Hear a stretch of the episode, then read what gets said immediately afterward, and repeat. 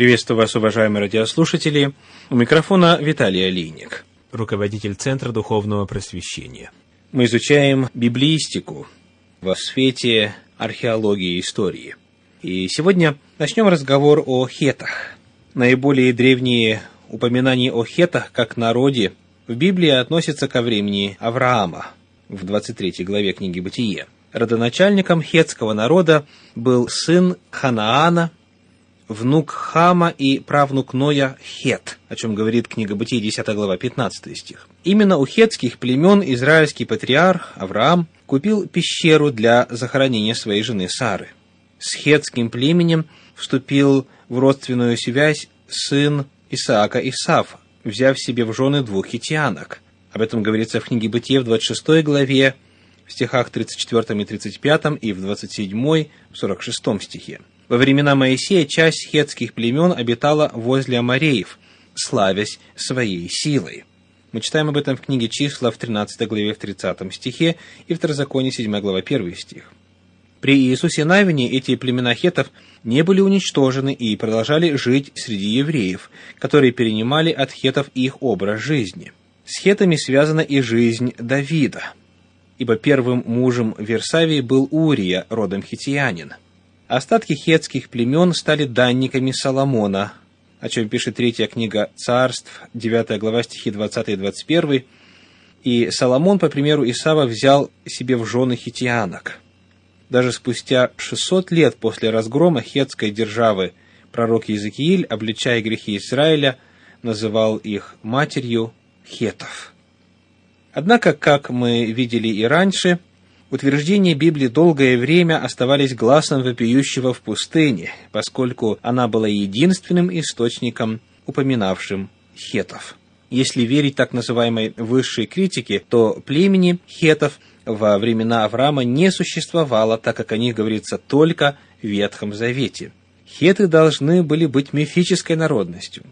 И что же? Снова ошибка. Археология обнаружила сотни свидетельств покрывающих более 1200 лет хетской цивилизации, пишет Джош Макдауэлл в книге «Неоспоримые свидетельства».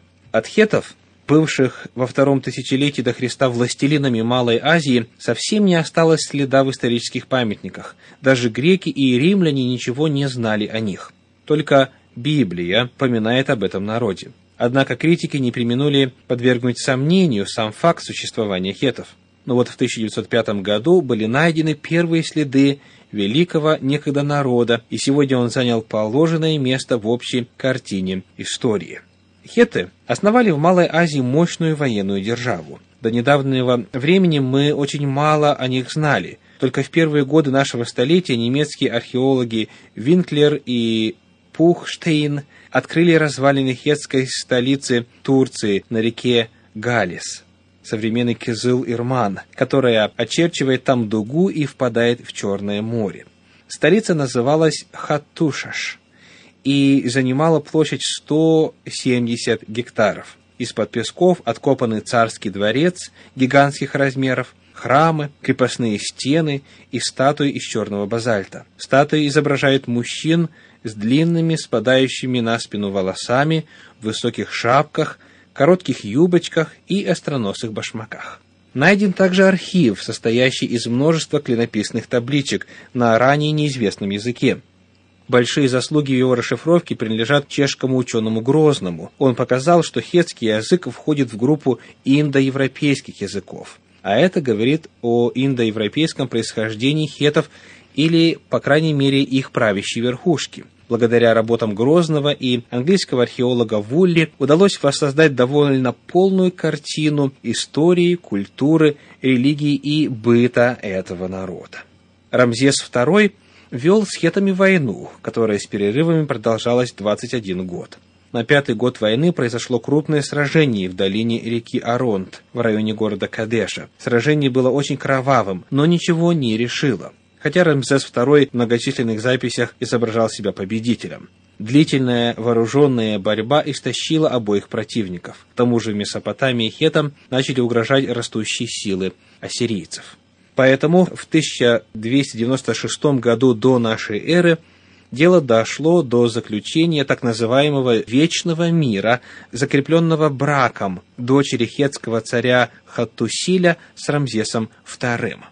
Страна, явившаяся ядром хетской державы, находится в восточной части центрального плато Малой Азии. Она в основном расположена по среднему течению реки Галис. Впоследствии, примерно 6-5 века до нашей эры, эта страна стала называться Каппадокией.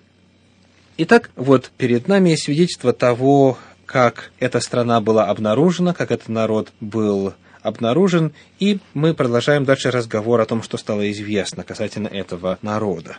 Религия древних хетов неотделима от магии и колдовства, которые оказали на нее большое влияние. На многочисленных табличках, найденных археологами, зафиксированы буквально учебники по магии и ворожбе. Особо популярны были гадания на внутренностях животных.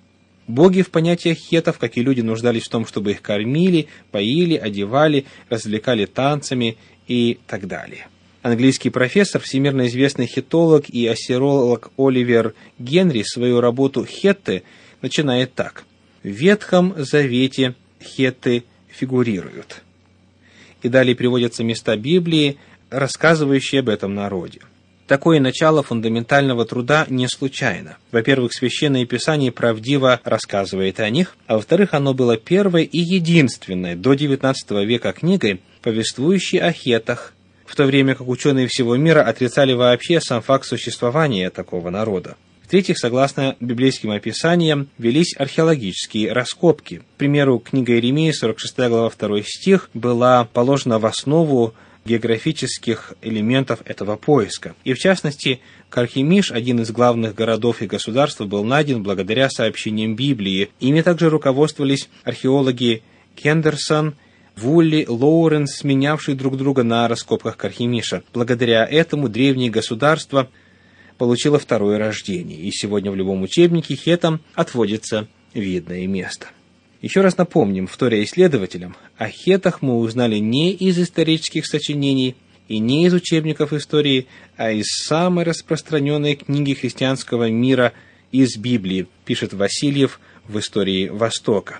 И поэтому не мудрено, что первым ученым, объявившим научному миру об открытии им хетов, был оксфордский профессор, пастор Арчибальд Генри Сейс, сделавший об этом доклад осенью 1880 года. Именно изучение Библии и привело его к открытию хетов, дальнейшему изучению которых он посвятил свою жизнь как археолог, историк и теолог. Другой ученый, бывший также первопроходцем в хитологии, был ирландский миссионер Уильям Райт, много сделавший для изучения языка хетов. Среди археологов, открывших миру цивилизации Междуречия, Египта – Палестины, подавляющее большинство составляют люди, сделавшие свои открытия благодаря тщательному изучению Библии, которая являлась для них живым Божьим Словом, которое открыто говорило об этих народах и открыло перед их взорами исчезнувшие